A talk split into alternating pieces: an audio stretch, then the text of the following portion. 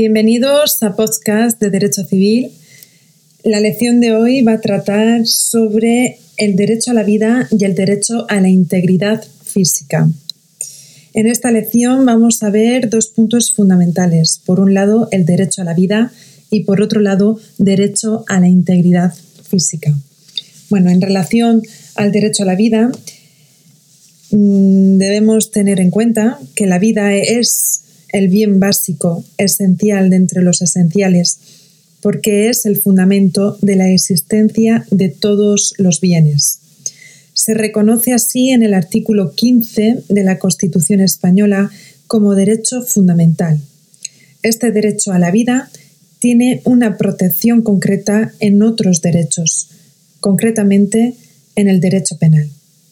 A través de la tipificación de los delitos que atentan contra la vida se encuentra el homicidio, el delito de cooperación y ayuda, al suicidio, la protección de la vida del feto, aunque se admite el aborto en ciertos supuestos, y en el campo del derecho civil, la tutela del derecho a la vida se regula en torno a las acciones de responsabilidad civil.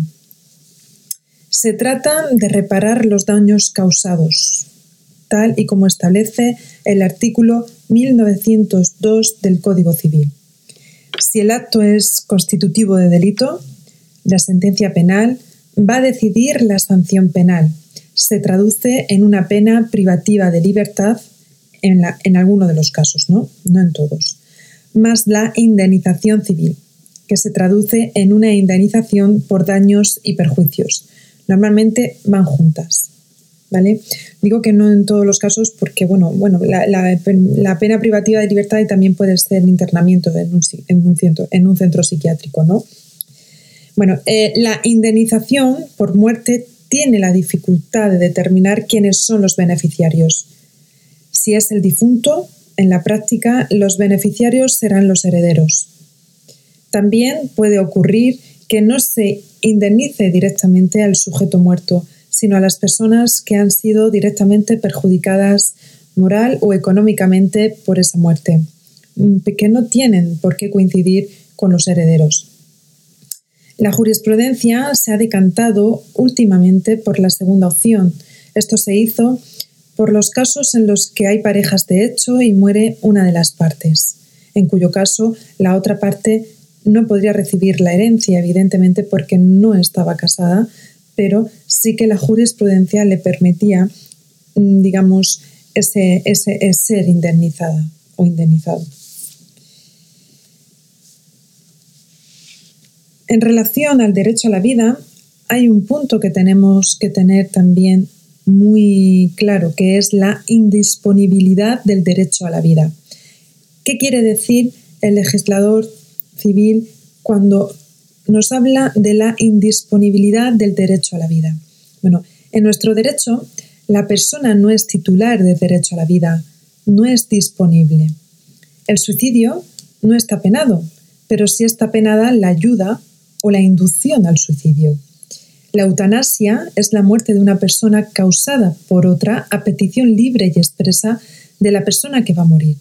Se suele distinguir entre la eutanasia activa, se recibe ayuda para poner fin a la propia vida, exige un hacer, y la pasiva, interrupción de un tratamiento para alargar la vida. ¿no? También se distingue entre voluntaria, la persona solicita la eutanasia de forma libre, y la involuntaria, donde no la decide la persona porque es incapaz de prestar ningún sentimiento. A menudo se argumenta, se argumenta que la diferencia entre eutanasia activa y pasiva es la misma que entre matar, entre matar y dejar morir. Esta diferencia ha llegado a ser relevante desde el punto de vista jurídico porque la mayoría de derechos penales no sancionan la eutanasia pasiva, pero sí la activa. En ese poder de decisión sobre la vida tiene mucha importancia el testamento vital o el documento de instrucciones previas. Este documento es muy valioso para dar la oportunidad a la persona en cuestión para decidir cuando todavía puede decidir en relación a sus últimos momentos. Se asegura el respeto a la vida y a la dignidad de la propia persona. Se evita a los familiares y a los médicos tener que decidir. En este documento, el firmante especifica las pautas que se deben seguir y las decisiones que se deben tomar en caso de encontrarse en una situación reversible o de excesivo sufrimiento. El artículo 11 de la Ley 41-2002 de 14 de noviembre se hace mención a este documento. La persona manifiesta anticipadamente su voluntad con el objeto de que se cumpla cuando no puede decidir. También sirve para decidir sobre el propio cuerpo una vez se haya fallecido. Asimismo, tiene mucha importancia de cara a los profesionales de la salud en la toma de decisiones que sean respetuosas con la voluntad del paciente. ¿Cuáles son los requisitos para la realización de este documento de instrucciones previas o testamento vital? Bueno, pues tiene que constar por escrito, se puede formalizar ante notario, aunque no es obligatorio, y las personas mayores de edad no incapacitadas son las que tienen capacidad para hacerlo. El contenido de esta manifestación anticipada se suele referir a cuidados y tratamientos de la salud. Digamos que la persona lo que hace es incorporar declaraciones para que le eviten el sufrimiento mediante medidas paliativas o señalar que no se prolongue su vida a través de medios tecnológicos o desproporcionados. Puede señalar igualmente qué intervenciones quirúrgicas desea recibir o no. También puede declarar qué personas pueden estar con esa persona en sus últimos momentos. Todas estas manifestaciones anticipadas se van a respetar si éstas van a, van a respetar el ordenamiento jurídico, como aparece en el artículo 11, en el apartado segundo. Es decir, que no permite la eutanasia activa. No se permite la eutanasia activa. También puede manifestar que no se ha informado en casos de diagnóstico fatales. Esta indisponibilidad está siendo cada vez más flexible. Son situaciones en las que la muerte ya es cierta. Se intenta, se intenta que la voluntad prevalezca por encima de todo. Este documento no es definitivo, es decir, puede ser revocado, alterado o sustituido. En todo caso, todas estas instrucciones son para el supuesto en que no pueda decidir, llegado el momento. Si esta situación no ha llegado o no se cumple, si todavía puede decidir, aun cuando esté enfermo, puede disponer y puede declarar algo diferente a lo manifestado en, el, en ese mm, documento eh, de instrucciones previas. ¿Cuáles son los efectos? Por un lado, obligación de respetar las instrucciones siempre y cuando respeten los límites establecidos por la ley. Por otro lado, los centros hospitalarios deben adoptar las medidas necesarias para que se cumplan las instrucciones. Todo ello, digamos, sin perjuicio de objetar. La solución es cambiar de médico, ¿no? Por ejemplo. ¿Cuál es eh, la regulación concreta de, de, estos documentos? Bueno, pues en cada comunidad autónoma se establecen las normas que regulan de forma más concreta y detallada la sistemática ¿no? de estos documentos y se crean los registros de instrucciones previas para que se conozcan, estén accesibles y se conserven. Estos registros dependen del Ministerio de Sanidad para que se produjera la efectividad real, se ha hecho un registro central o nacional. De esta forma pueden ser conocidos de forma precisa y oportuna con independencia de donde se haya realizado el documento. En consecuencia, se ha creado el Real Decreto 124-2007 de 2 de febrero que está adscrito al Ministerio de Sanidad y Consumo. Bueno, dicho esto, Vamos a pasar a ver el segundo punto de la lección, que es el derecho a la integridad física. Este derecho aparece recogido en el artículo 15 de la Constitución española, en el que se prohíbe expresamente la tortura. Se refiere a la plenitud de los atributos físicos de una persona. Tiene su fundamento en el poder que tiene toda persona sobre su cuerpo y la no injerencia de los demás en ese cuerpo. también tiene su fundamento en la propia dignidad de la persona. La protección de este derecho se articula principalmente en el ámbito del derecho penal mediante la tipificación del delito de lesiones. En el ámbito del derecho civil no hay una alusión específica a este derecho, pero la protección viene dada mediante la reparación de daños y perjuicios causados según el 1902 del Código Civil cuando, nos habla de la responsabilidad civil. Si la agresión producida es consecuencia de un delito de lesiones, la sentencia penal impondrá una sanción penal y además la responsabilidad civil. Puede ocurrir que quien sufre el daño exija la reparación de daños a través de la vía civil por separado igualmente. Este derecho hay que entenderlo íntimamente con el derecho a la vida, en el sentido de que es una derivación del derecho a la vida y está ligado al pleno desarrollo de la vida.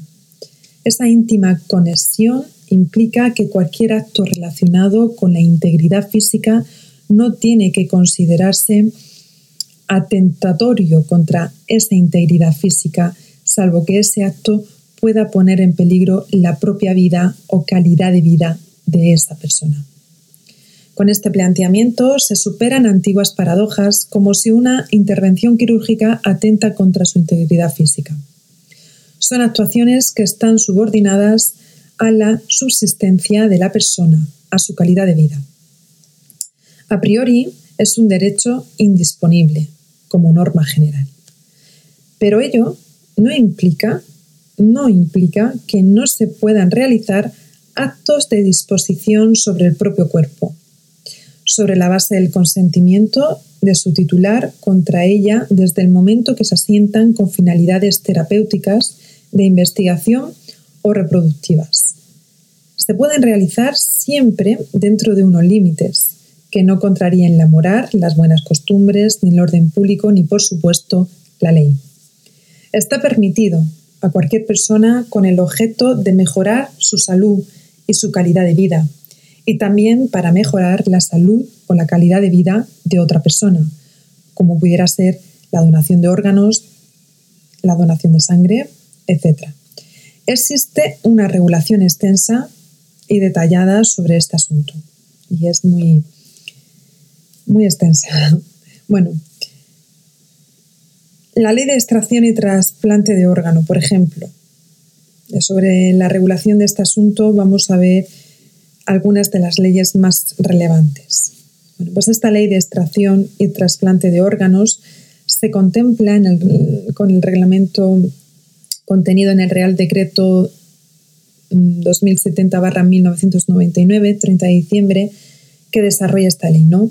Bueno, pues esta ley prevé que las personas vivas puedan donar órganos a una persona para que mejore el nivel de vida. Regula las condiciones en las que debe hacerse esa extracción. ¿Cuáles son los principios fundamentales que rigen los trasplantes? Bueno, pues en primer lugar, el carácter gratuito del acto. Se, activa, se activarán los medios necesarios para que no le resulte gravoso ni al donante ni a su familia. En ningún caso existirá compensación económica por el trasplante. También ha sido señalado como uno de los principios fundamentales del, Convenio de Oviedo, 4 de abril de 1997. Es relativo a los derechos humanos y a la biomedicina. Y en segundo lugar, como principio a destacar, es el de la extracción de órganos, es el que establece que la extracción de órganos solo puede realizarse en aquellos centros expresamente autorizados por el Ministerio de Sanidad para su posterior trasplante. Bueno, la ley regula de manera distinta la extracción de donantes vivos y donantes fallecidos. En relación a los requisitos para los donantes vivos, se ha de destacar 1. Que se trate de un órgano cuya extracción sea compatible con la vida del donante y con su propia salud, que no le merme gravemente su capacidad funcional. 2. Que el donante sea mayor de edad y que goce de plenas facultades mentales para poder otorgar el consentimiento expreso de forma libre y consciente. No se autorizará la extracción de un órgano de un menor aun cuando su representante legal lo haya autorizado. En tercer lugar, que estén previamente informados de las consecuencias de esa extracción y que pueda acarrearlo tanto fisiológica como psíquicamente, ¿no? así como de los beneficios del receptor.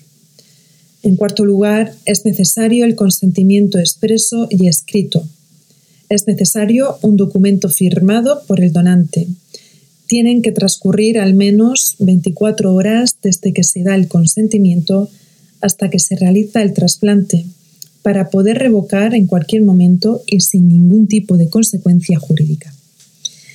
En quinto lugar, el órgano extraído se distingue a ser trasplantado a una persona determinada con fines terapéuticos y no caben los fines científicos. Y por último, por último, destacar como requisito el hecho de que se garantiza el anonimato del receptor, al menos en principio, a no ser que el donante lo haga para una persona determinada. Bueno, pues vistos los requisitos para donantes vivos, vamos a pasar a ver los requisitos para donantes fallecidos. El primer requisito es la extracción. Eh, se puede hacer tanto por fines terapéuticos como científicos. Como segundo requisito, esa extracción de órganos se puede hacer siempre que no coste la oposición expresa previa. Todos, todos somos potencialmente donantes. Las personas presumiblemente sana que fallece en un accidente o como consecuencia del mismo si no consta la oposición expresa. El juez que, que instruya la causa deberá dar permiso si no obstaculiza la investigación del accidente.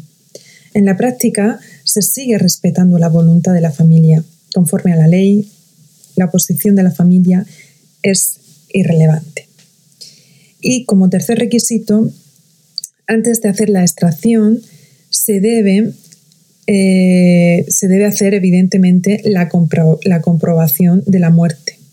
Se comprueba el cese irreversible de las funciones encefálicas o cardiocorrespiratorias. No la pueden hacer los médicos que vayan a hacer el trasplante, deben ser médicos totalmente separados de los que se encarguen del trasplante e independientes. ¿no? Bueno, pues dicho esto, en relación, ya hemos visto un poquito la ley de extracción y trasplante de órganos, los requisitos más esenciales. Vamos a ver qué es lo que nos dice el, Real Decreto 1301-2006 de 10 de noviembre sobre donación de células y tejidos humanos. Este Real Decreto también regula los productos elaborados derivados de esas células cuando están destinados a su aplicación en el ser humano. Incluye la preservación, almacenamiento, distribución, etc. De esta ley quedan fuera la sangre, las partes de órganos que son usados por el cuerpo como un único órgano, como el hígado, y si se aplica a las células reproductoras en todo aquello no regulado en la ley de reproducción asistida se aplican criterios muy similares a la ley de trasplante de órgano y también hay una presunción de donación. Se presume en algunos casos de esa donación. Bueno, sobre el Real Decreto 1088-2005, 16 de septiembre, sobre la eh, hemodonación, mm, decir que se basa en los mismos principios, se debe realizar con las debidas garantías médicas, tiene por objeto, por un lado, el establecimiento de normas de calidad de la sangre para garantizar la máxima seguridad del ser humano y, por otro lado, establece los requisitos y condiciones mínimas para la obtención, conservación, suministro y utilización terapéutica de esa sangre. Sobre la Ley 14-2006, 26 de mayo de técnicas de reproducción humana asistida, eh, destacar que tiene una doble función, por un lado, facilitar la, procreación humana, así como la prevención y el tratamiento de enfermedades de origen hereditario o genérico. Regula la utilización de gametos y preembriones humanos. Lo regula para que esa utilización se haga con las garantías terapéuticas necesarias. Aparecen esos principios fundamentales citados. Es un contrato gratuito en el que se tiene que prestar un consentimiento formal tiene mucha importancia la confidencialidad. Se concierta entre el donante y el centro. La ley regula el, eh, el destino eh, que se le puede dar a esos, a esos gametos reproductivos o de estudio. Regula las posibles intervenciones sobre el, sobre el preembrión vivo con una finalidad terapéutica y asimismo regula el destino de los embriones sobrantes procedentes de las técnicas de relación asistida. Establece un extraordinario control para evitar la manipulación genética para fines no terapéuticos o de reproducción. Dicho esto, por último vamos a hablar un poco sobre la Ley 14 2007 en relación a de 3 de julio eh, de investigación biomédica. Bueno, pues completa a la anterior, ¿no? Como ha avanzado tanto la ciencia, la ciencia, se le pretende dar un freno jurídico. Quiere conjugar los avances científicos con la protección de las personas afectadas por esos avances. Y bueno, la ley prohíbe que se pueda constituir eh, un preembrión humano con fines de investigación. Se permite, se permite la obtención de células madre o, o embrionarias con una finalidad terapéutica o de investigación. Bien, pues dicho esto, mm, damos por concluido eh, el tema de hoy y como habéis visto es un tema muy, sencillito, muy, muy resumido. El, el, que viene a continuación es un poco más extenso, que va a ser sobre el derecho al honor, a la intimidad personal y familiar y a la propia imagen, que lo veremos eh, en el siguiente podcast.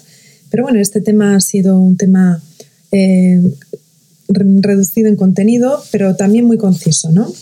Bien, pues nada, deseo y espero que estéis todos bien, con mucha fuerza y energía, que poquito a poco los días van pasando y, bueno, pues al final eh, vamos a, hombre, por supuesto, lo que lo vamos a conseguir. Eh, un fuerte abrazo, nos escuchamos pronto. Un abrazo.